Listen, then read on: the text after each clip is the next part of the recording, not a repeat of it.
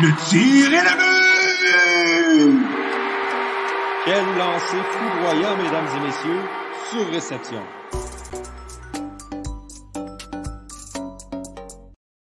Bonjour mesdames et messieurs, bienvenue à l'épisode numéro 48 de Surréception, la balado 100% hockey du Club École. Je suis Yoann Carrière et cette semaine, dans un contexte COVID, pandémie, contexte poche, ben, on va parler justement de hockey dans la mesure du possible parce qu'il n'y en a pas beaucoup ces temps-ci. Et ben, pour ce dernier épisode avant la pause du temps des fêtes, nous serons quatre. Je suis donc rejoint par toute l'équipe Jérémy Labrie, Victor Desgelais et Antonin Martinovitch. Messieurs, comment allez-vous aujourd'hui? Ça va, même si, même si c'est la COVID, je mange mes petits Starburst un matin. Je suis bien content. Fait que euh, Ouais, ça va. On sent le Omicron euh, dans l'air. Hein? Euh, même par chez nous, il y a des petits mots de gorge qui commencent. J'ai une pastille Halls d'ailleurs dans la bouche à cet instant. Mais c'est peut-être une grippe saisonnière, c'est peut-être la COVID. C'est juste que c'est impensable d'avoir un test rapide de ces temps-ci. Donc, mm-hmm. euh, on se coucoune à la maison. On reste barricadé. Puis, mais sinon, ça va très bien, Johan. Petit mot de gorge, mais à part de ça, ça va super. On pète le feu, toi? Ah, moi, ça va, ça va, ça va, ça va très bien. Un petit peu déçu de toutes les nouvelles euh, qui pop-up depuis quelques temps, mais au moins, le championnat mondial junior est toujours, euh, est toujours supposé aller. On va en parler un petit peu plus tard euh, dans l'épisode d'aujourd'hui, mais avant, ben, on va parler de la Ligue nationale de hockey qui annonçait officiellement hier une pause de trois jours. Parce que fondamentalement, la pause commence après les matchs euh, de aujourd'hui. Donc, elle commence euh, mercredi, si je ne me trompe pas. Ouais.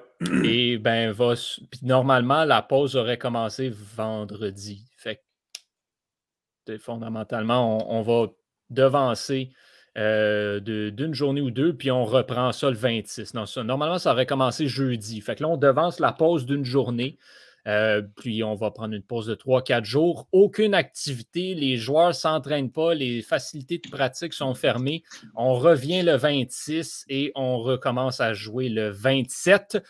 Euh, c'était la décision à prendre, on ne se le cachera pas. Maintenant, euh, bon, Victor, on va commencer avec toi là-dessus. Est-ce que ça prendrait, dans le cas de la LNH, une pause plus longue?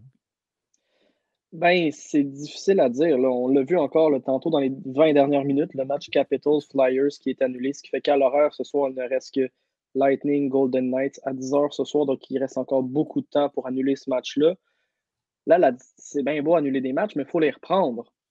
Mm-hmm. Là, on en parlera plus tard dans l'épisode. Il y a comme un mois de février qui risque peut-être de tout se, se, rendre disponible avec la présence incertaine des joueurs aux Olympiques. Ceci étant dit, si ça fait 28 jours qui débloque tout d'un coup, ben, c'est 28 jours pour reprendre des matchs.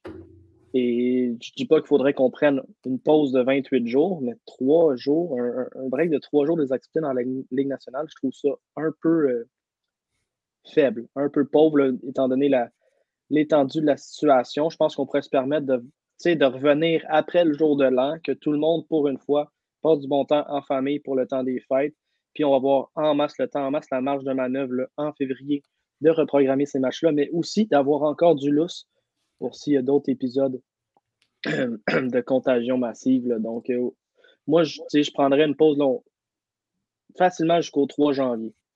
Parce que déjà en ce moment, on a plusieurs équipes à travers la Ligue qui sont arrêtées depuis un moment. On a 15% des joueurs qui sont dans le protocole de la COVID. C'est énorme. Euh, donc, avec tous ces cas-là, effectivement, j'aborde dans le même sens. Pourquoi reprendre dans même pas une semaine, mettre vraiment un bon deux semaines off, on prend une pause, on s'assure que tout le monde est correct partout, on essaie de limiter euh, la propagation du virus et surtout, ben, comme tu le dis, on permet aux joueurs d'être avec leur famille pour le temps des fêtes et de pouvoir célébrer adéquatement.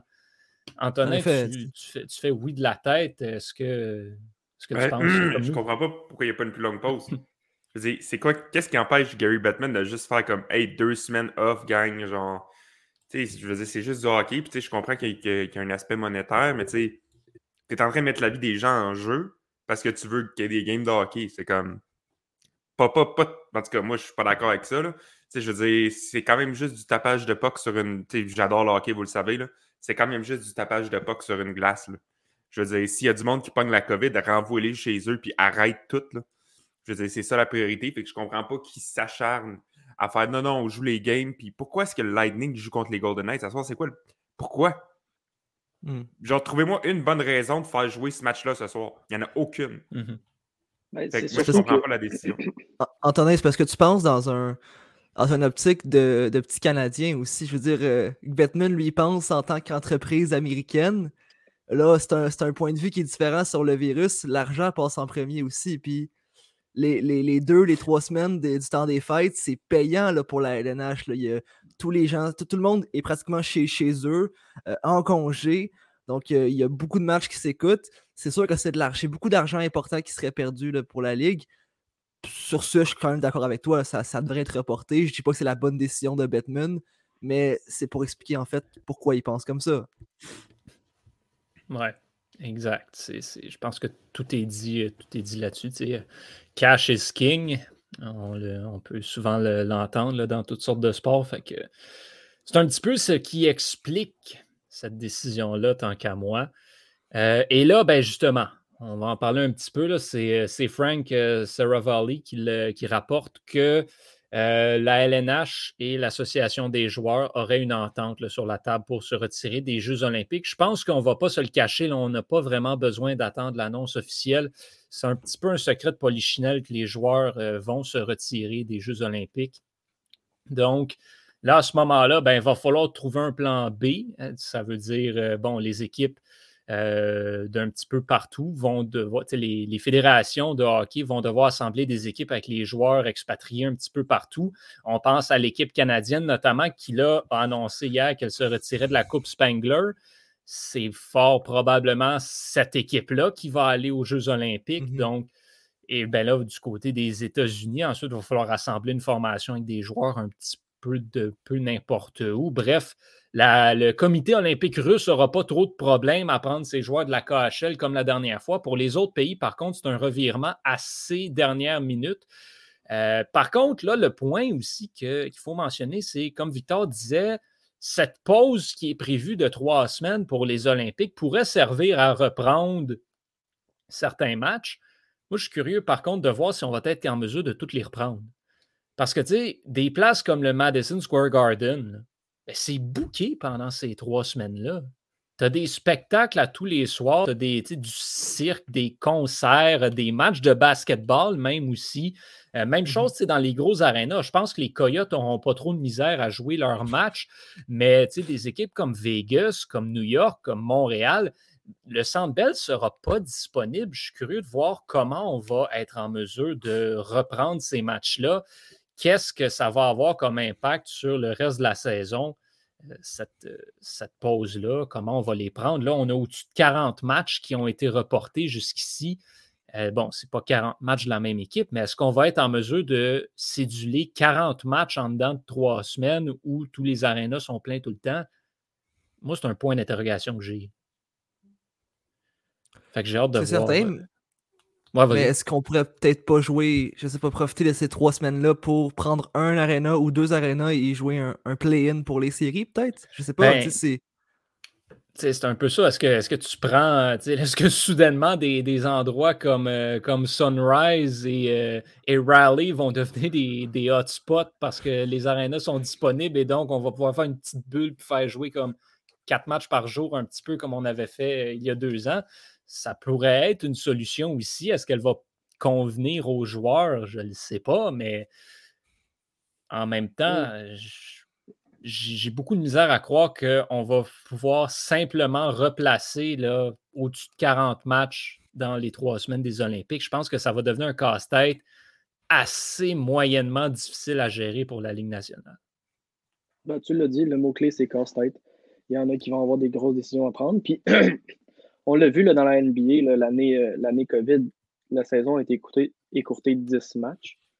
Euh, mm-hmm. Et on a joué 72 et pas 82. Est-ce que c'est une possibilité pour la Ligue nationale? Peut-être. Dire, un va, va falloir vivre avec la pandémie puis revoir revoir les, les- les- la façon de faire les choses, puis ça se peut qu'on ait besoin de faire des sacrifices, puis peut-être que 10 matchs, ça sera ce que ça prendra, mais il est Mhm. encore tôt, là, le- le- le- la reprise des activités n'est même pas, même pas recommencée, disons, fait que Ah ouais. on va laisser le temps, puis on en reparlera dans, dans deux mois, parce qu'on va avoir un, gros 21 jours, c'est 40 matchs sur 32 équipes, les Canadiens, c'est trois matchs jusqu'à présent qui ont été euh, procédulés. Ça, ça se fait en une semaine. ça. À la limite, ça se fait en quatre jours c'était bien, bien intense. Surtout que c'est des matchs Massachusetts, New York, New York. Ben, c'est quatre matchs en fait le Canadien parce qu'avant les trois matchs, il y avait celui à Boston aussi. Ouais. Ouais, quatre matchs. Fait que, ben voilà. Fait que, tu sais, c'est- mais c'est encore une fois quatre rencontres. Je reviens avec le même maudit point, mais c'est quatre rencontres contre des équipes qui ont des gros arénas. Tu sais, Boston, le TD Garden va être plein, le Madison Square Garden va être plein. Fait que là, l'autre option, c'est un peu moins intéressant, mais ça va être de peut-être jouer des matchs de hockey à midi. En après-midi. C'est- En Ben, aussi- journée. C'est Le match le matin, pourquoi pas? Ou c'est d'espérer qu'il y ait un reconfinement puis que toutes ces salles-là soient Ouais, fermées. que ouais. C'est- plate, là, mais si tous les spectacles se font canceller, ben, La LNH gagne là-dedans. effectivement. Puis là, tu vas jouer à huis clos. C'est- comme ça. Est-ce qu'on. Est-ce que. Bon, là, on n'est pas des experts de santé publique, là, mais je veux, avoir votre opinion pareil là-dessus. là. Est-ce que selon vous, ce serait pas impossible que. C'est parce qu'on parle de prendre une plus longue pause, mais je pense que c'est clair, net et précis que, du moins au Québec, il y a des matchs qui vont jouer à huis clos. À travers la Ligue, est-ce qu'on pourrait scraper les partisans euh, pour une partie de la saison? Ben, je ne sais pas si la Ligue va être capable d'imposer ça à des États, disons, un peu plus euh, républicains, mettons, qui, euh, qui ont des, des avis différents sur le, la pandémie, la vaccination et tout. Euh, je crois que la- le, le mot, le mot d'ordre va, va rester aux États en tant que tel. On l'a vu, là, les Canadiens ont eu la consigne de la santé publique et n'ont pas vraiment pu aller par-dessus ça. Ouais, c'est ça. Mais est-ce que des États comme la Caroline, tu sais, la Caroline, la Floride va vouloir restreindre l'accès aux partisans dans les amphithéâtres? Je ne suis pas convaincu. Fait je ne sais pas à quel point la Ligue nationale va avoir son mot à dire euh, via les États, mais c'est sûr que si l'État ne t'empêche pas de faire quelque chose, mais que l'équipe, l'organisation veut continuer à opérer, il va avoir des compromis à faire, mais je pense pas que, mettons, dans des équipes, on parle toujours de la Caroline, de la Floride, de Texas, je pense pas qu'il va, il va y avoir des matchs à huis clos. là. Au pire, on va descendre à 50 mais je suis pas Mhm. mal convaincu qu'on va toujours avoir du monde dans les estrades. Comme de fait, il y avait un match, euh, il y avait un match euh, impliquant les Stars de Dallas hier. Je crois qu'il était à Dallas aussi. Ouais. Ouais, je pense que la seule manière, ça serait, comme tu dis, d'imposer euh, un huis clos, ça serait de faire une bulle, puis on est encore beaucoup trop tôt pour faire une bulle. là, tu sais, on fera pas euh, les joueurs le reste de la- pas, là. le reste de la saison en bulle, là, les joueurs vont, vont péter aux frettes. Là. Fait que- Ouais, exact. Parlant de, parlant de match à huis clos, bon, il y a, il- il y a une théorie complotiste qui circulait euh, sur les réseaux sociaux lors du dernier match du Canadien, comme quoi pas avoir de partisans dans les estrades rendrait l'équipe meilleure. Euh, bon, donc Raphaël Beaubien nous pose la même question. Est-ce que le Canadien pourrait être avantagé par le fait de jouer devant pas de partisans dans une saison comme celle-là? Ben, écoute, Moi, je pense que oui, parce que Moi- le Canadien est rempli. Est rempli de jeunes joueurs, de joueurs qui arrivent de la Ligue américaine ou, euh, des, ligues avec moins de fans, avec moins de pression. C'est sûr que de ne pas avoir les 21 000 fans du Centre Bell qui crient, euh, de- qui crient euh, pour eux autres ou qui crient contre eux autres s'ils font de quoi de mal, moi, je pense que ça va les aider, ça va les mettre dans leurs éléments. Puis je pense que pour eux, ça peut être bon. Par contre, pour des joueurs plus expérimentés, je pense que ça va faire le contraire, en fait. Là. Ouais. D'un d'un autre côté aussi, moi, ce que je me dis, c'est le Canadien s'en va de nulle part en ce moment, puis pas mal tout le monde le sait au sein de l'organisation, au sein de l'équipe. Je pense que donc, tu sais, de se faire huer puis d'avoir des chandails qui sont lancés sur, sur la patinoire, ben, les joueurs le savent qu'ils sont pas bons puis qu'ils ont de la misère. Ils n'ont pas besoin de se le faire rappeler par 21 000 personnes. Fait il y a peut-être ce point-là qui aiderait aussi. En même temps, bon, certains vont dire, ben, ça va faire qu'ils vont être plus nonchalants, ce qui n'est pas tant une bonne chose non plus. Je suis d'accord aussi. Mais niveau performance, pour moi, ça ne change rien. Je pense qu'au contraire, les, les, joueurs, c'est sûr, la, la foule, là, ça va amplifier tout. Fait que ça va amplifier le positif, mais ça va amplifier le négatif aussi. Quand tu n'es pas bon, la foule va te le faire savoir, mais en même temps, justement, Cole Caulfield, là, quand, il va, quand il va finalement marquer au Centre Bell, puis qu'il n'y aura personne dans les estrades pour célébrer avec lui, ben ça se peut que ça fasse un peu mal. Tandis que 21 000 personnes qui scandent son nom parce qu'il vient d'en faire mettre dedans, là, ça va lui donner le goût d'aller en remettre un autre. Mm. Fait que c'est un peu un couteau à double tranchant. Fait pour répondre à la question, est-ce qu'ils seront avantagés par les matchs à huis clos? Non. Pour la deuxième portion, moins de pression, oui. Moi, c'est comme ça que je le vois. Je pense qu'il y, aura moins de pression de performance, mais en même temps, ça ne va pas donner. le Canadien ne sera pas meilleur. Il faut, s'enlever de la tête. L'équipe du Canadien n'est pas meilleure parce qu'il n'y a pas de partisans dans les estrades. Pour moi, ça n'a pas tant rapport. C'est le même niveau de talent. La différence, c'est est-ce qu'ils vont s'écrouler ou pas. Puis je pense que s'il n'y a pas de partisans, il y a moins de chances qu'ils s'écroulent sous la pression. C'est juste ça. Exactement. Il ne faut pas oublier, le Canadien, de toute façon, avec les blessés, on a vu l'alignement au dernier entraînement. C'est une équipe de la Ligue américaine rendue là. Ben oui, ben oui. ça ne change mm. plus grand-chose. Même, même Romanov, on l'a vu cette année, il est bien meilleur que l'an dernier. Mm-hmm. Pourquoi? Parce que c'en est un, c'en est un, lui, une petite bébête d'énergie qui carbure à chaque fois qu'il passe proche de tuer quelqu'un avec ses mises en échec. Puis là, tu as 21 000 personnes qui se lèvent. Puis ben, c'est pas 21 000 cette année, on s'entend. Mais tu as, une trollée de monde qui se lève et qui, qui applaudissent. Ben, ça, ça, ça pompe. C'est littéralement de l'adrénaline. Même chose pour Pezzetta. Pezzetta, pas de partisan. ce gars-là, c'est ouais. sert à rien sur une glace parce que tout ce qu'il fait, c'est amener de l'énergie. Puis, c'est comme créer des, étincelles. Mais s'il n'y a pas les il y a pas les partisans pour entretenir cette, cette petite flamèche-là, ben, tu sais, ça risque d'affecter ces joueurs-là. Il y en a d'autres qui pas de pression, vont mieux performer. Fait que ça, ça, se balance. Je pense pas qu'ils sont avantagés ou désavantagés par le manque de partisans. C'est juste c'est une expérience qui est plus plate pour les joueurs euh, globalement. C'est euh, pour ceux et celles, en passant, je tiens à faire une petite parenthèse. Là, euh, ceux et celles qui se demandent, qui n'ont pas la vidéo, où est Antonin? Antonin a des problèmes techniques. Fait on l'a perdu pendant un moment, mais il, va revenir. Éventuellement, c'est pour ça qu'on ne lui donne pas la parole, parce qu'il n'est pas là en ce moment. Euh, on va faire aussi un, autre point sur le Canadien et la pandémie. Petit point intéressant, justement, si on prend une pause plus longue, si on arrête de jouer, ben, est-ce que cette pandémie, comme Francis nous le demande, pourrait avoir un impact négatif sur, mettons, le Canadien de Montréal qui essaye de vendre certains de ses joueurs? On pense à Ben Sherrod. On peut penser à un Yoel Armia ou un Arthurie Lekonen. Si tu ne joues pas, est-ce que ces joueurs-là, ben, perdent un petit peu de leur valeur? Est-ce que le fait de ne pas savoir combien de matchs il va rester, combien on va jouer, pourrait faire que certaines équipes ne ben, voudront pas procéder à des transactions avec Montréal? Est-ce que ça pourrait avoir un impact négatif sur cette situation-là? Ben, moi, je, je, peux me permettre, je pense que c'est du cas par cas. Dans le cas de Ben Sherrod, il joue de l'excellent hockey cette saison. Donc, je dirais que sa valeur peut difficilement être plus élevée qu'elle l'est présentement. D'ailleurs, il est utilisé sur, euh, sur l'avantage numérique, a marqué un gros but sur l'avantage numérique l'autre on, jour. On le met en vitrine en ce moment, là, du côté. Ben Il pourrait difficilement valoir plus.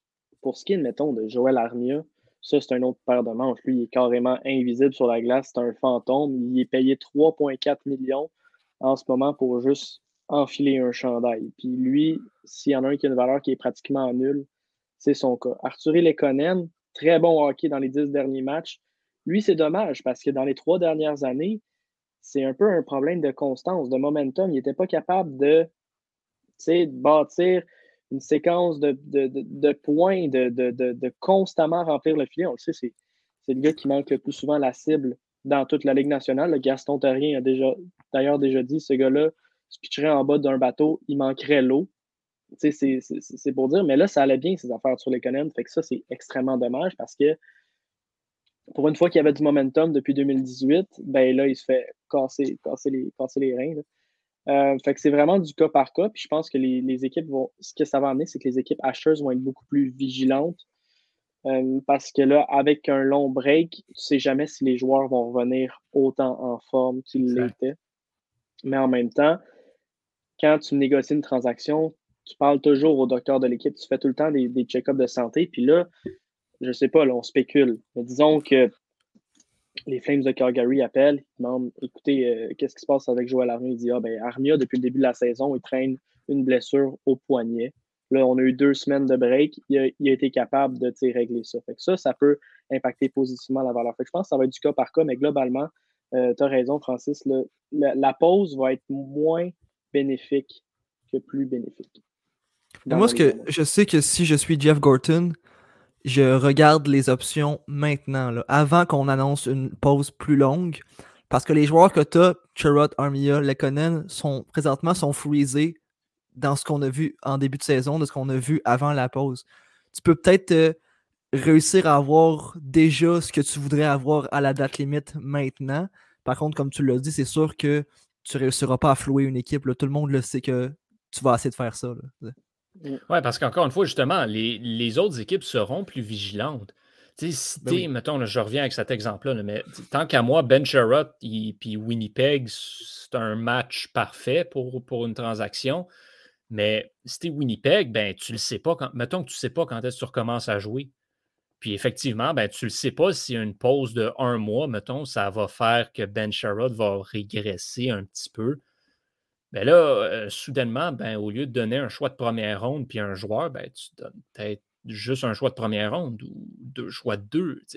Ça pourrait avoir un impact, effectivement, je pense. J'ai une autre question à vous poser concernant le Canadien et la pandémie. Là, avec les, euh, la LNH qui ne va clairement pas aller aux Olympiques, est-ce qu'on revoit Carey Price cette année? Ah. C'est un débat sociétal. Euh, je, on va le revoir à Brossard, c'est sûr. je pense qu'il va continuer de s'entraîner.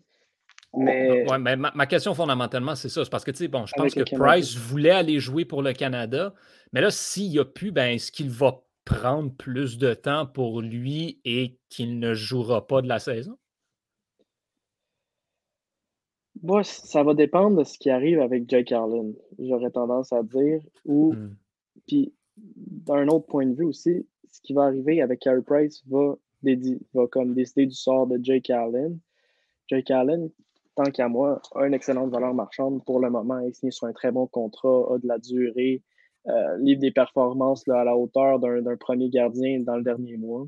Pourrait intéresser des équipes qui ont des lacunes devant le filet. Euh, je, moi, personnellement, je ne pense pas qu'on va revoir Carey Price cette saison, Johan. Coûte que coûte. Euh, je pense que la seule raison pourquoi, puis j'en ai parlé la semaine passée, la seule raison pourquoi il était en équipement à Brassard, c'était dans l'espoir d'aller aux Jeux Olympiques, de montrer à Doug Armstrong, hey, je suis là, puis je suis capable de faire des déplacements latéraux, fait que donne-moi un autre mois, puis je vais être capable de gauler pour ton équipe. Là, si on ne va pas aux Jeux olympiques, je pense qu'il n'y a aucun intérêt du point de vue du Canadien, du point de vue du principal intéressé lui-même, Carey Price. Puis, ce qui est bien avec Carey Price, c'est qu'il vend des billets. C'est sûr que si tu es un, fan de hockey, et tu te dis, ah, je vais voir un match de hockey, c'est Carey Price qui goal, ben, tu vas le payer le prix. Mais là, si les matchs sont à huis clos, à quoi bon? À quoi bon euh, faire revenir un joueur qui n'a plus la tête là? Moi, je ne crois pas que si la tendance se maintient. Carey Price va renfler le chandail du bleu-blanc-rouge euh, cette saison. Puis, honnêtement, les gars, j'espère que Carey Price ne reviendra pas. Et déjà, je vais m'expliquer là. Pour l'avenir de l'équipe, tu échanges Jake Alden et tu mets Caden Primo devant les filets pour le restant de la saison s'il le faut. Ce gardien-là doit jouer. Doit jouer. Puis si Carey Price revient, il va enlever son temps. La saison est déjà perdue de toute façon. Donc, tu as quoi à perdre de le faire jouer, Caden Primo? C'est maintenant ou jamais que tu vas voir est-ce qu'il ben, est prêt?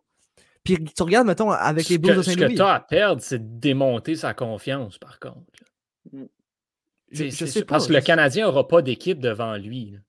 Fait oui, il a réussi à gagner quand même. Il a réussi à gagner dernier match quand même. Primo, quand il va affronter euh, Tampa Bay, euh, puis quand il va affronter euh, d'autres grosses équipes de la Ligue, quand il va affronter Edmonton, ça se peut qu'il y en ait six qui passent en arrière de lui. Est-ce que tu veux ça dans son cas à lui? Mais bon, en même temps, là, vous allez me dire, ben, considérant que tous les bons joueurs de Laval sont rendus à Montréal, ben, ça ne sert pas à grand-chose qui gaule à Laval aussi. Fait que mmh. dans ce point-là, Il perd son temps. Puis tu regardes, mettons, à Saint-Louis, avec Charlie Lindgren. Ce gardien-là, tu sais, a jamais eu sa chance à Montréal.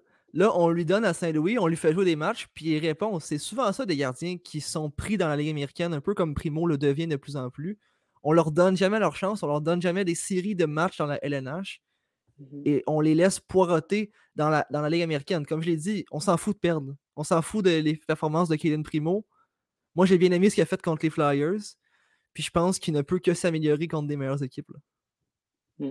Je crois que pour le développement d'un gardien de but, il faut toujours que tu sois premier gardien, peu importe où tu es. C'est jamais Exactement. bon d'être deuxième gardien parce que être deuxième gardien à Laval, oui, c'est beau t'apprendre Carey Price, mais tu joues un match sur huit ou un match en huit jours, mettons.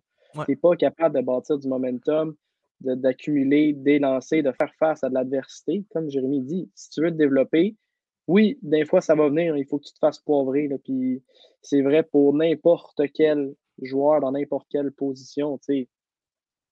Tony D'Angelo là, qui s'était fait déculoter par euh, Sébastien Nao ou euh, des attaquants, Martin Nichas, Scott qui ont eu des passes plus difficiles en début de saison. Ben, Ben, Price, On Price s'est fait poivrer pendant.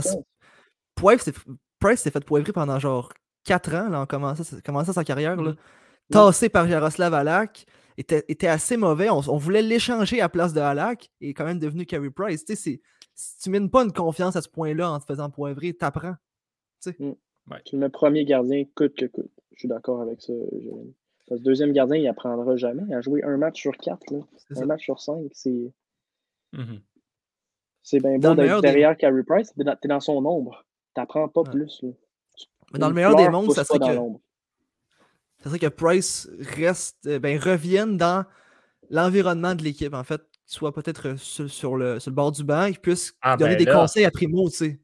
Ben là, ça, ça m'amène à une question que tu viens de me faire penser à une question que j'ai envie de vous poser depuis deux semaines.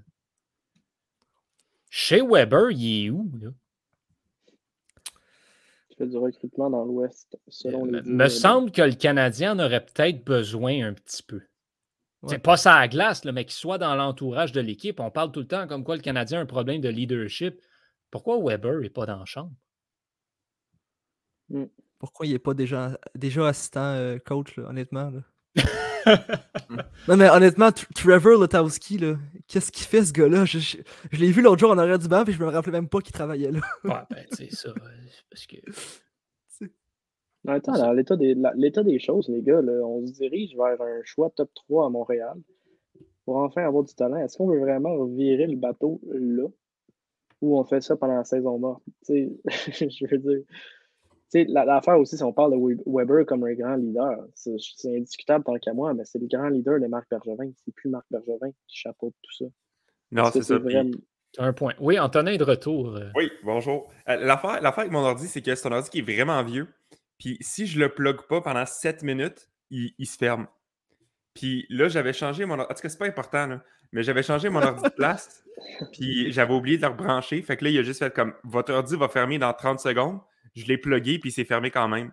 On va partir Euh, un- une page GoFundMe pour financer l'achat d'un nouvel ordinateur pour S'il vous pouvez aller sur mon lien Make a Wish Antonin Martinovich. euh, puis me donner un ordi, s'il vous plaît. Mais bref, moi, moi j'ai pensé à ça, les gars. Puis euh, je me suis dit, la meilleure solution pour les Canadiens, c'est d'être absolument, mais atroce pendant deux ans. Parce que oui, c'est important d'avoir un bon choix cette année avec des Logan Cooley, euh, puis Mathieu Savoie, puis Shane Wright. Mais l'année prochaine, c'est encore plus important. Parce que si, on- si les Canadiens sont capables d'avoir un choix de repêchage dans les deux premiers, puis d'aller chercher un de Matvei Mishkov ou Connor Bedard, ben là, t'es es set pour les 20 prochaines années. C'est pas juste ça. L'année prochaine, il y a des Fancy Lee, il y a des Zach Benson. Je parlais à, à quelqu'un qui, qui s'y connaît extrêmement en, en termes de, de prospect amateur, là, puis il disait Shane Wright, l'année prochaine, sort peut-être même pas dans le top 3. En fait, lui, il, me disait, il était convaincu que Shane Wright, l'année prochaine, ne sort pas dans le top 3. Ça vous donne une idée de la profondeur. Ben, écoute, du il n'est pas top dans 2, le- en tout cas, ça c'est sûr. Mais Mm. tu sais, fait top, top 3, tu sais, il serait. D'après moi, Shane Wright, il est top 5 l'année prochaine. Ouais.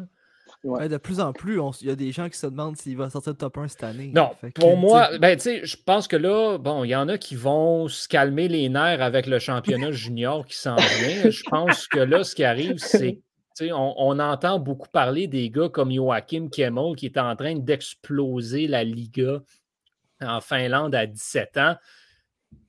Puis là, dans la OHL, c'est peut-être un petit peu plus difficile là, cette année pour euh, M. Wright, mais regarde, non, non. Shane Wright, c'est un clair numéro un dans mon livre à moi. C'est un joueur de centre. Il est bon dans tout, tout, tout, ce gars-là. là. Fait que, non, Shane Wright, c'est le top 1. Puis quelqu'un qui veut dire le contraire, comme venez vous battre. J'ai aucun problème avec ça. Square up. À moins, à moins qu'ils se blessent puis qu'ils finissent pas l'année.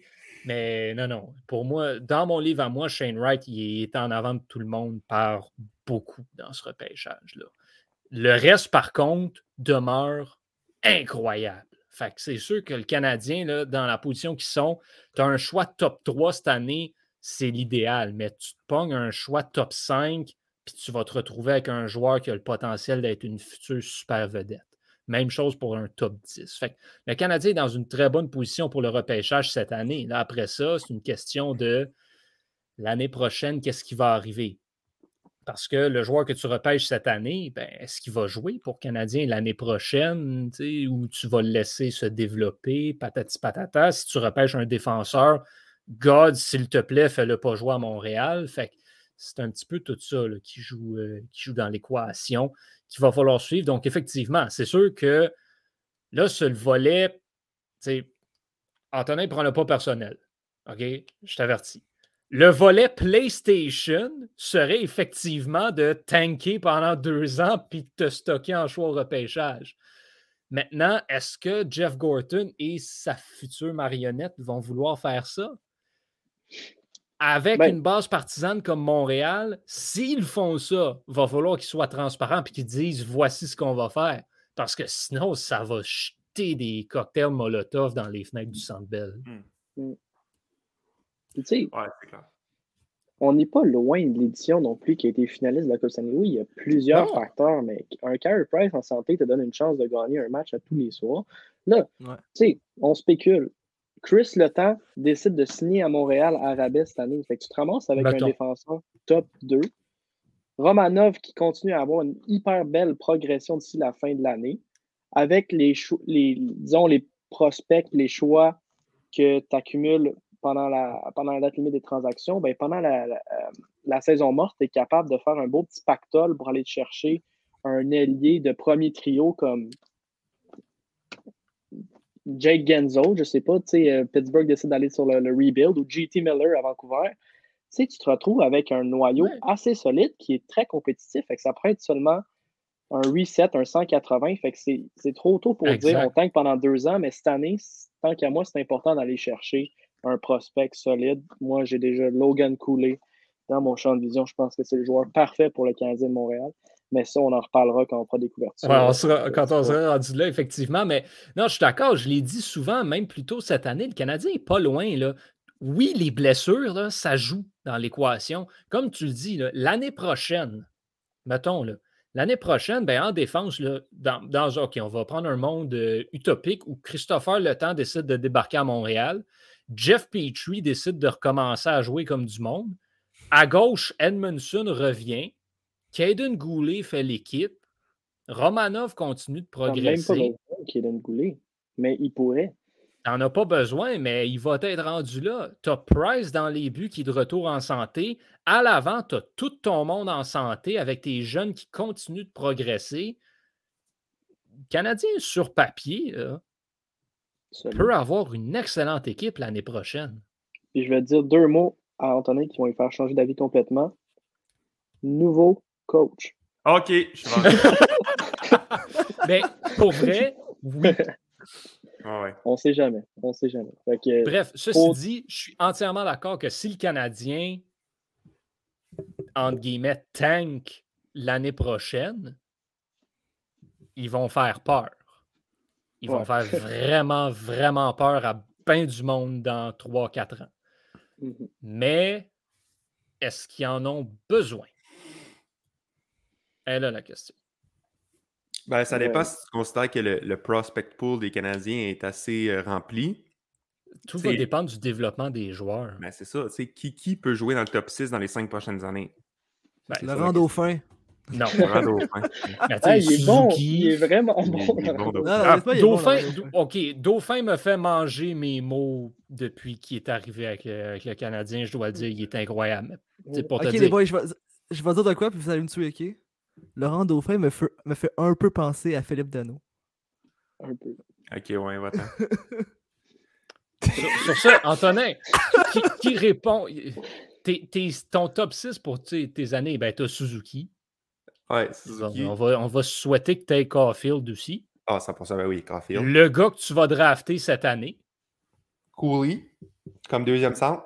Peu importe si c'est Cooley, Wright, Savoy, euh, whatever, ce gars-là. Euh, ensuite, ben, tu sais, je sais pas, man. T'as Foley? Ben, non, non, mais tu sais, un. tu sais, après ça, est-ce que ça va être des joueurs qui sont là en ce moment? Peut-être pas, mais pour encore plusieurs années, tu as encore des gars comme Payling potentiellement qui étaient très bons avant de pogner, euh, avant de se faire mettre sur la liste des blessés.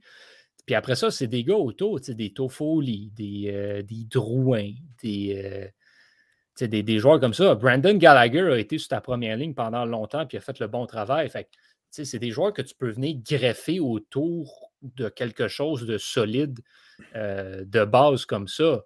Puis après ça, ben, est-ce qu'un joueur comme Yessi Ilonen peut continuer de progresser puis éventuellement se tailler un poste dans le top 6? Peut-être. C'est toute une question comme ça. Puis, ben, il ne faut pas oublier, le Canadien va. Non, non, effectivement, mais tu pourrait avoir deux choix de première ronde cette année au repêchage, puis tu peux repêcher un joueur qui, tu sais, dans, autour du 20e échelon, qui peut devenir quelque chose. Caden Goulet, là, a été repêché 16e au total. Mm. Puis on se souvient de la réaction que Victor a eue. Ben oui. Ben là, Caden Goulet, il m'a vous dire, euh, il est pas mal parti pour avoir le potentiel d'un défenseur top 2. Non, Oui, mais attends, check. On, on a beau spéculer sur qui va jouer dans le top 6. Ouais. Si tu as encore des joueurs comme Dvorak, Toffoli, Hoffman, Drouin, les jeunes ne joueront pas dans le top 6. Parce qu'on l'a vu cette année, là. Dvorak est là. Payling pourrait prendre la place du deuxième centre, mais c'est Dvorak qui joue. Puis Ouais, mais là, quand, quand tout le monde va revenir, euh, qu'est-ce qui va. Tu que ça va changer? Puis en même temps, tu sais, je pense qu'il y a un peu des deux. Je pense que l'affaire, c'est ça, c'est que tout dépend de. Il faut que tu aies une composition de trio. Sais, je pense pas que c'est une question de qui, qui est deuxième, qui, qui est troisième centre, mais une question de c'est qui tes alliés. Parce que tu n'es pas obligé d'avoir un deuxième puis un troisième trio. Tu peux avoir deux deuxièmes trios, il faut juste qu'ils soient bien équilibrés. C'est sûr que si tu mets Payling, puis là, je leur enlève rien, mais si tu mets Payling avec Dauphin puis Petzetta, là, ça se peut qu'il ait l'air un peu tata. Si tu le mets avec des gars qui savent jouer, ben, qu'ils soient sur la troisième ou la deuxième ligne, il va trouver le moyen de produire dans un rôle qui va lui être plus adéquat. Parce que c'est sûr que Dvorak t'amène une certaine stabilité. Dans un contexte comme tu es en ce moment, je pense qu'il faut, oui, que Payling y aille, puis ramasse des minutes, ramasse des points. Mais malgré tout, Mais c'est ça mon point, c'est que Payling n'aura même pas l'occasion. Tu sais, moi, je comprends pas ce que c'est que Dvorak qui fait là. Tu sais, Moi, je pense que Dvorak, il faut s'en départir parce que non seulement est-ce qu'il n'est pas très bon, il, il- vole des minutes aux jeunes. Puis, tu sais, je veux dire, Payling aura, aura beau être prêt de prendre la prochaine étape, puis mettons que Coley arrive, puis tu le vois, qu'il qu'il est prêt, il est NHL ready, puis qu'il est prêt à prendre la place d'un deuxième centre. Mais ouais, mais tu peux pas le faire jouer deuxième centre parce que tu as Suzuki puis Dvorak. Fait que tu le fais jouer troisième. Ah non, c'est Payling qui est là. Ben tu le fais jouer. Ah non, c'est Jake Evans qui est là. Fait que tu le fais jouer où, Logan Cooley? C'est ça le problème, c'est qu'il y a- trop de monde dans le depth chart pour faire monter tes jeunes, puis c'est tout le temps ça qui arrive. On a signé Edmondson, puis Chera, puis Batati, puis Patata. Fait que Ramanov se ramasse à jouer sur le bottom six. Puis après ça, Goulet arrive. Mais oui, mais il y a Edmondson, puis Chera qui sont là. C'est où qui jouent? Puis il y a Petrie, puis il y a Kulak. Puis fait que c'est ça le point, c'est qu'il va falloir se départir de joueurs à un moment donné Ouais. pour que les jeunes puissent prendre la place parce qu'en ce moment, il n'y en a pas de place parce que Bergevin a signé trop de joueurs. Sauf qu'en même temps, tu as besoin de ces joueurs-là pour être tes vétérans, pour faire de la profondeur, pour ajouter, tu sais, effectivement. Là, Christian Dvorak, c'est pas Corey Perry. Mais Mm. tu as besoin de joueurs comme ça aussi qui ont Il y a un petit peu 25 plus ans de Vorax. d'expérience. C'est pas tellement un vétéran. là. Non, non, mais tu sais, un, il est plus expérimenté que Ryan Paling. Oui, oui, oui, ça c'est Ben, sûr. c'est sûr, parce que tu peux pas, tu peux pas non plus demander à Pelling de passer de jouer 20 minutes à Laval à en jouer 23 à Montréal. Ouais, ça. ça ça commence de aussi. 20 minutes à Laval à 18 minutes à Montréal, puis en progressant. Puis on l'a vu là, avant l'arrêt des, des- des activités, le dernier match des Canadiens contre les Flyers, tous les jeunes ont eu un bon temps de jeu. Là. Fait qu'on on avait un pas dans la porte, on était bien parti, puis là, la LNH a fait Ah, les Canadiens sont bien partis. Clau. Je dis pas que c'est de même ça a marché, là, mais en tout cas, je suis vraiment d'accord avec ton point, Antonin, mais Dvorak, je cracherais pas tout de suite le morceau. tu on- Je pense pas qu'il te rentre match dans une équipe qui est un, pardonnez-moi l'anglicisme, un dumpster fire. C'est représentatif du joueur qu'il est. tu Il, a- il a pris ses heures d'aller en, Ari- en Arizona, ça a pris quelques années. Puis on a vu le joueur qui était capable de devenir une fois qu'un système était adapté pour lui, puis il avait trouvé ses repères. Puis c'est exactement le prix, le prix qu'on a payé, c'est exactement pour ce joueur-là. Puis on n'est pas loin de l'avoir. Il y a eu des beaux flashs, le Christian Dvorak, quand même, cette année, notamment dans le cas d'entraînement avec Anderson puis Drouin. Je pense pas qu'on peut s'en départir tout de suite. Il y a d'autres joueurs qui devraient être sur le trade block avant lui, là, dans mon livre à moi. Mais ça, ça- tout, tout va revenir entre les, les mains de Jeff Gorton. Peut-être que Jeff Gorton est comme toi, puis il haït Dvorak, puis dès que quelqu'un va l'appeler, il va faire Putain, mon chum. Je l'haïs. non, mais je l'haïs pas, là. Je veux dire. Non, non, euh, mais Personnellement, je le connais pas de Vorak, là. Je suis sûr que c'est une bonne personne. Mais, mais, mais on, on s'entend qu'une partie du dumpster fire est attribuable à Dvorak par son jeu exécrable. Fait que c'est un peu l'œuf ou la poule, tu sais. Ouais. Mais t'as attribuable à tout le monde dans l'équipe. là, Non, non, c'est clairement juste de la faute de Dvorak. puis C'est pour ça qu'il faut l'échanger pour trois choix de première ronde. Écoutez-moi, s'il vous plaît. Euh, fait non, mais ouais, je suis gaga, je suis d'accord. Je pense qu'il ne faut pas tirer la, la serviette trop tôt avec Dvorak. Euh, Je pense qu'il peut, euh, il peut rebondir, certainement. Ça ne peut pas être pire que cette Il année. peut pas faire pire, ça. Non, non, c'est ça. Il ne peut pas faire pire. La barre est tellement basse que, je veux dire, peu importe ce qu'il va faire, ça va être la prochaine Wayne Gretzky, on y a-tu- s'entend. y a-tu quelqu'un qui peut faire pire que cette année, à part Romanov, mettons? Lekonen puis Romanov. Ah, Lekonen. OK, Lekonen, Ouais. là, Genre, qui était je sais que Johan, t'es es mitigé par rapport aux statistiques avancées, là, mais Lekonen, c'est, oui. selon, selon toutes les statistiques avancées, c'est un des meilleurs attaquants défensifs de la Ligue. Comme tu regardes ces statistiques, c'est ça, là. C'est la Ouais, qualité du jeu défensif. On le remarque pas, là, mais wow. Mais c'est Ben, honnêtement, oui. Moi, j'ai pas besoin de regarder les statistiques avancées pour te dire qu'effectivement, Arthur Lekonen joue probablement le meilleur hockey de sa carrière en ce moment, surtout défensivement. Mhm. Ah, il est excellent là, cette année, Lekonen. Ah, il est, il- est très, très, très bon. Euh, puis, tu sais, moi, je pense qu'un un gars comme Lekonen, puis de- tu sais, un, un- un quatrième trio de Jake Evans, Arthur Lekonen et Paul Byron l'an prochain, je veux dire, bonne chance pour essayer de scorer contre ça. Hey, C'est vrai, Paul Byron existe encore. Paul Byron est encore là. Ouais.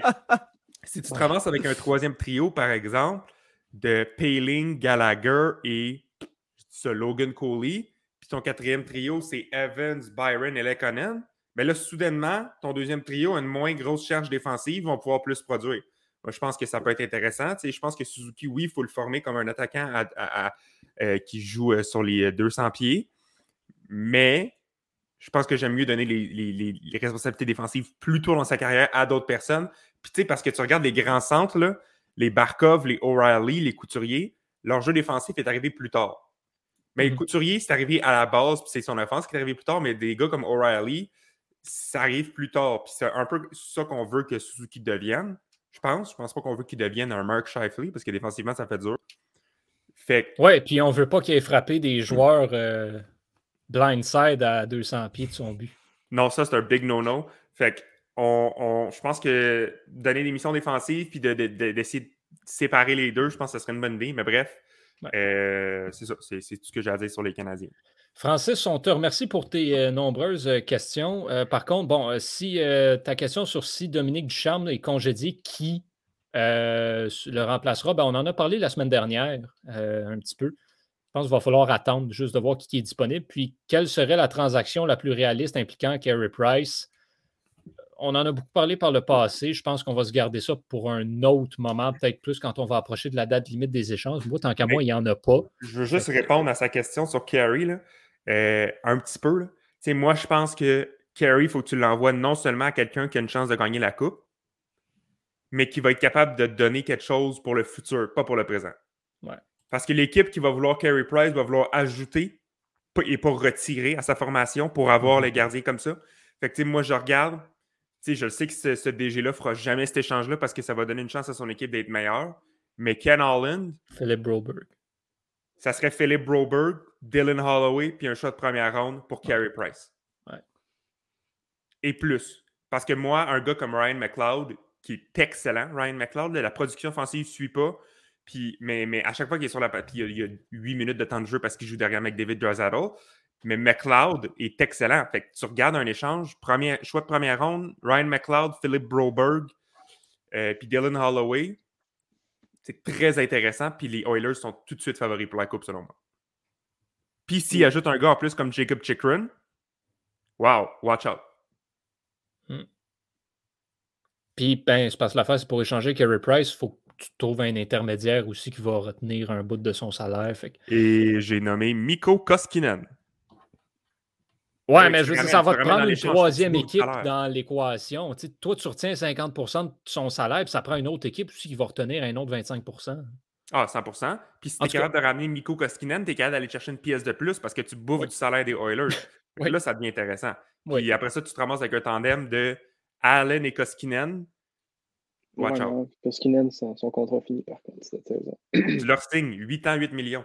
Bon, OK. On va passer au championnat mondial junior euh, maintenant. Euh, donc, on va en parler brièvement un petit peu. là. on vous rappelle à la maison, bon, vous allez voir le passer sur les, euh, sur les réseaux sociaux là, dans, les, dans les prochaines heures. Et bien, si vous avez déjà été sur le site web, là, vous avez remarqué notre, notre, nouveau, notre nouvelle section. On est en, on ramène le podcast aux premières loges. On fait une couverture quotidienne du tournoi. On a des articles qui paraissent. On a un article de prédiction pour chaque pays qui sort au, fur que la au fur et à mesure que la semaine avance. Donc, on aura beaucoup de contenu à présenter là-dessus. Euh, moi, je suis impliqué là-dedans. Jérémy, Victor et Antonin ne le sont pas, par contre. Donc, ben, on veut entendre ce qu'ils ont à dire sur le championnat mondial euh, junior là-dessus. Euh, Antonin, peut-être à, commencer euh, par toi un petit peu. Là, Euh, outre le Canada, qu'on sait qui aura une bonne équipe, encore une fois, qui est probablement euh, favori, est-ce qu'il y a une autre formation qui retient ton attention particulièrement? Ou bref, qu'est-ce que tu as à dire sur le championnat junior? Ben, la Suède. La Suède va être hein? stacked, mes amis. Là, ça va être difficile à battre. Fait que, outre les Cana- le Canada et les États-Unis, ben, moi, je pense que c'est eux les, les troisièmes favoris euh, pour remporter les honneurs.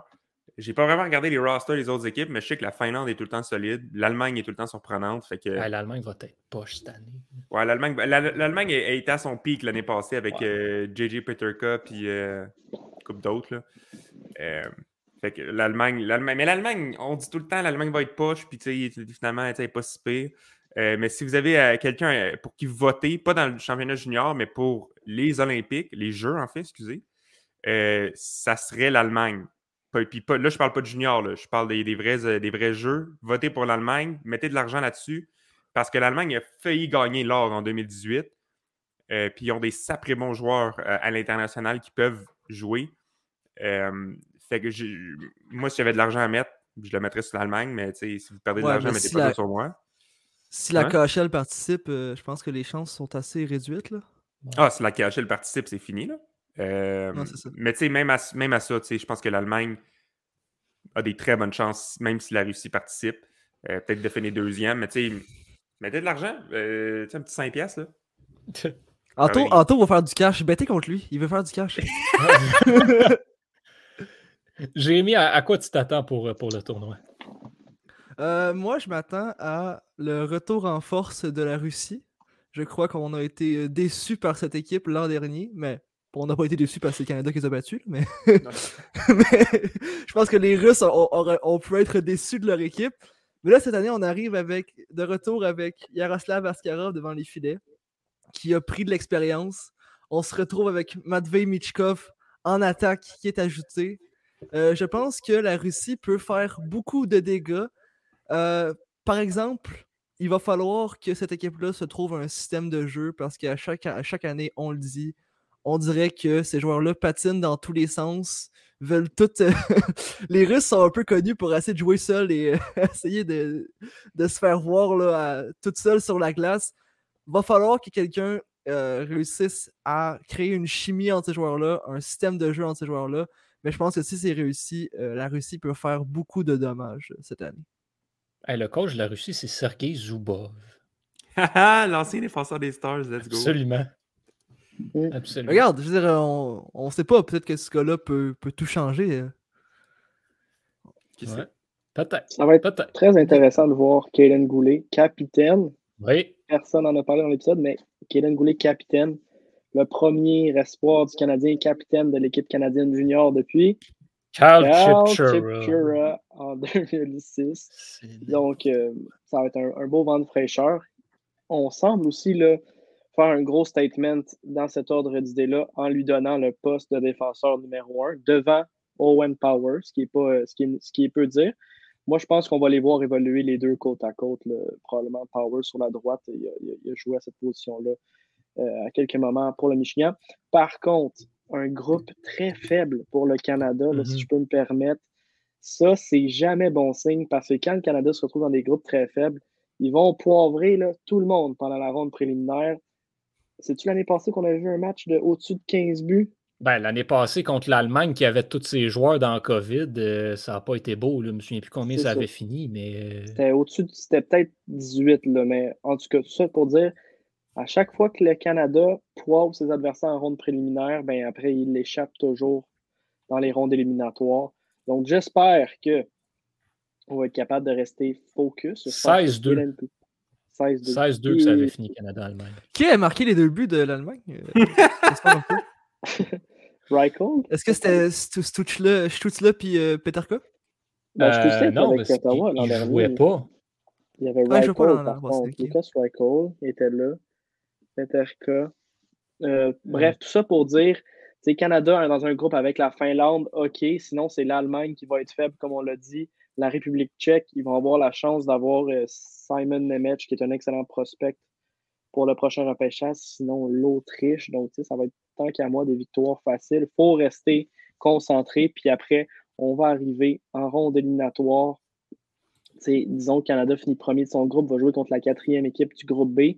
La quatrième équipe du groupe B, c'est probablement la Slovaquie ou la Suisse, mais deux formations qui vont être excellentes. La Slovaquie ont deux espoirs dans le top 20 pour le prochain repêchage. On parle de David Yerichech en défense, puis de Thomas Messard, si je ne m'abuse. Philippe Messard, pardonnez-moi. Donc, tu sais, ça va être une équipe solide qui peut surprendre. Fait qu'il faut rester vigilant. Ceci étant dit, Shane Wright, on va le surveiller. Connor Bedard aussi. Kaden Goulet. Il y a Oliver Kapanen, je pense, qui a fait l'alignement de la Finlande. C'est un espoir du Canadien. Puis euh, Yann Michak, qui va être un, un- un revenant pour la République tchèque. Donc ça, ça va être ce qu'on va avoir à l'œil, en tout cas, ce que je vais avoir à l'œil. Mais euh, bonne chance au Canada parce que c'est jamais facile quand ils ont un parcours trop facile. Non, je suis pas Par contre, je suis content que la Finlande soit là parce que la Finlande, c'est toujours une équipe contre qui c'est tough de jouer. Mhm. Euh, eux autres, quand on. Tantôt, je parlais de système de jeu au niveau de la Russie. Eux autres, la Finlande, ils l'ont en maudit, le système de jeu. Donc, c'est très, très hermétique là, au niveau de la Finlande. Donc, c'est une équipe, comme je dis, que c'est pas facile de les battre, même si c'est pas les joueurs les plus exceptionnels qu'on retrouve dans cette équipe-là. Peut-être que le Canada va, va pouvoir se pratiquer pour les, les- les- les phases préliminaires contre cette équipe-là, mais comme tu le dis, euh, Victor, euh, contre la- l'Allemagne, euh, la Tchéquie, puis l'Autriche, là, ça va être plutôt facile. En passant, euh, pour répondre à la question de tout à l'heure, c'est Peterka et Florian Elias qui ont marqué Ah. les deux buts euh, Ah, de l'Allemagne. Euh, et oui, bon, pour venir à la Finlande, la Finlande va être très solide euh, cette année. Ils ont 10 joueurs qui reviennent de l'alignement de l'année dernière, plus Atu Ratu qui revient. Donc, ça te fait 11 joueurs qui ont déjà de l'expérience du championnat mondial junior. Ils ont une excellente défense, ils ont un bon top 6, ils ont un excellent gardien de but. La Finlande sera le vrai test pour le Canada parce qu'effectivement, le reste du groupe est moyen comparé à l'autre groupe où avez-vous vu la première unité de la Suède? Wallstead dans les buts. En défense, tu as Simon. Edvidson avec Helge Grans. Et l'attaque, c'est Olasun, Eklund et Alexander Holtz qui est là sur près des euh, Devils du New Jersey. Ça va fesser fort quelque chose de rare, cette affaire-là. Tu as les États-Unis qui sont solides. La Russie, je m'excuse, Jérémy, on ne s'entendra pas là-dessus. La Russie va être mauvaise cette année, tant qu'à moi. Là, ça va être pénible à voir. Moi, j'ai Toujours Sauf- confiance en la Russie, Johan. faut que Yaroslav Askarov, Ouais, si Yaroslav Askarov va bien, la Russie va être excellente. S'il est comme l'année dernière, là, écoute, je vais m'avancer à dire que je ne serais pas surpris de voir la Slovaquie finir en avant de la Russie dans la phase de Non, je suis d'accord, je suis d'accord, mais moi, c'est. Askarov, je sais pas, je sais que vous l'aimez moins, mais j'ai toujours confiance à ce, à ce gardien-là. à ce gardien-là. Absolument. Il a prouvé qu'il peut step up. Je sais pas, pas pourquoi il Il s'écrase. encore.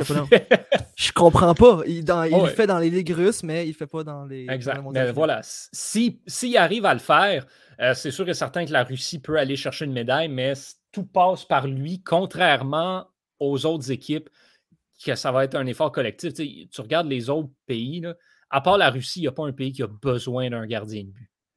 Parce que la Suède va avoir le punch offensif, les États-Unis ont la meilleure défensive du tournoi, le Canada a tout, la Finlande a tout. Euh, la Slovaquie, pour vrai, moi, j'ai vraiment hâte de voir la Slovaquie dans ce tournoi-là. Beaucoup de jeunes espoirs, comme le mentionnait Victor, pour le prochain repêchage. Puis des joueurs qu'on a vus l'année dernière, Martin Kromiak, un espoir des Kings de Los Angeles. Ce gars-là a peut-être le meilleur tir dans tout le, tournoi. Il est incroyable. Les Tchèques aussi.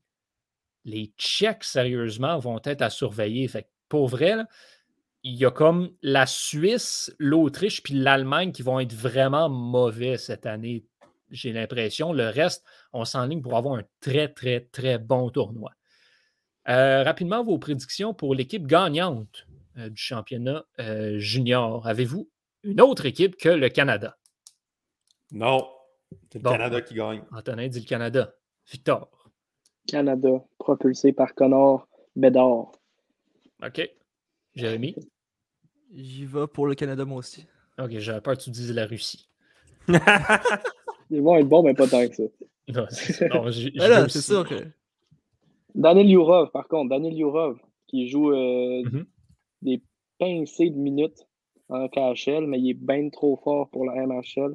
Ça va être cool de le voir, lui, euh, sur un, tu sais, en- au premier plan. Il pourrait être exceptionnel. Il y en a même qui, selon leurs évaluations, là, le placent euh, sur un piédestal avec Shane Wright. Il faut, faut- faut prendre ça avec. euh, Encore une fois, on va se calmer les nerfs. Mais ce qui est vrai, c'est que c'est effectivement intéressant durant ce tournoi-là, quand tu arrives avec les équipes européennes, des joueurs qui sont habitués de jouer comme 8-9 minutes par match, qui là, soudainement, en jouent 20, puis tu vois tout le talent qu'ils ont. euh, c'est vrai que ça devient extrêmement intéressant là, dans, dans ces Mm. circonstances-là. Fait que oui, mais bon, pour le Canada aussi, euh, ça, devrait, ça devrait bien se jouer. là. Je pense que le, bon, le Canada n'a peut-être pas une équipe sur papier aussi incroyable que l'année dernière, mais quand tu compares avec les autres équipes, je pense que les autres nations sont vraiment moins bonnes que l'année dernière, puis le Canada l'est juste un peu moins. Euh, ça fait que c'est sûr que tu perds des gros noms, des, des gars comme euh, bon, Kirby Dack n'a jamais vraiment joué, mais tu sais, des Cousins, des Byron, des Drysdale. Mais tout est bon partout. Tu, sais, tu gagnes Power Johnson, tu gagnes McTavish Wright, aussi, là. tu gagnes que- McTavish. Kossa, qui a comme il y a Kossa. tellement de joueurs qui ont été des choix de top 15 dernièrement. Là, c'est sûr que notre évaluation de l'équipe sur papier, on dit c'est moins bon, mais c'est parce qu'on est un peu biaisé, parce qu'il n'y a pas eu tant que ça de hockey junior l'année dernière. Fait qu'on ne sait pas à quel point ces gars-là sont talentueux, mais ça reste que selon les recruteurs professionnels, c'est tous des top, des, des high-end talents, des prospects A. Puis Canada en a à, à pelleter. Je, je niaise en disant que Connor Bedard va transporter cette équipe-là ce qu'on a vu la semaine dernière, c'est qu'il part comme 13e attaquant. Exact. Connor Bedard, un joueur exceptionnel, 13e attaquant, ça te donne une idée là, de la qualité de cet effectif-là. Moi, je ne suis pas prêt à dire que c'est moins bon que l'an dernier. Connor Bedard là, contre l'Autriche, ça se peut qu'il ait- ça se peut qu'il joue. Ça se peut qu'il ait du fun. Ça, ça Ceci va ressembler dit- à une game de patinoire extérieure. euh, contre Ouais, l'Autriche, Ceci dit, moi je vous dis, ce tournoi-là, bon, il y a Alexander Holtz qui va être un peu trop fort, mais Cole Perfetti. Ouais. C'est lui le gars du Canada dans ce tournoi-là. C'est- Cole Perfetti, si le Canada gagne, c'est lui le MVP. Moi, c'est mon choix. Bon choix. Fait que, euh, oui, ben écoutez, messieurs, euh, merci d'avoir pris part à ce 48e épisode à la maison. Merci de nous avoir suivis. On prend une pause pour le temps des fêtes. Bon, comme on l'a mentionné en début d'épisode, il n'y a pas de hockey de toute façon pour, pour un petit bout pour la prochaine semaine. Donc, ben, on va se retrouver dépendamment quand la LNH reprend, soit, soit, le 4 ou le 11 janvier, probablement. On vous tiendra au courant des détails. Donc, prenez soin de vous en cette, euh, en cette période des fêtes avec la COVID. Euh, faites attention à vous, faites attention à vos proches. Antonin, Jérémy, Victor, merci énormément. Joyeux temps des fêtes à vous aussi. Joyeux temps des fêtes à Raphaël qui euh, nous le souhaite. écoutez le championnat mondial junior, écoutez aux premières loges le podcast événementiel du Club École où on va justement couvrir le tournoi. Au nom de toute l'équipe, je suis Yohan Carrière. Joyeuses fêtes et à la prochaine tout le monde.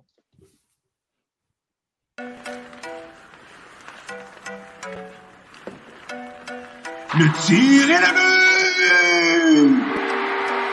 Quel lancer foudroyant, mesdames et messieurs, sur réception.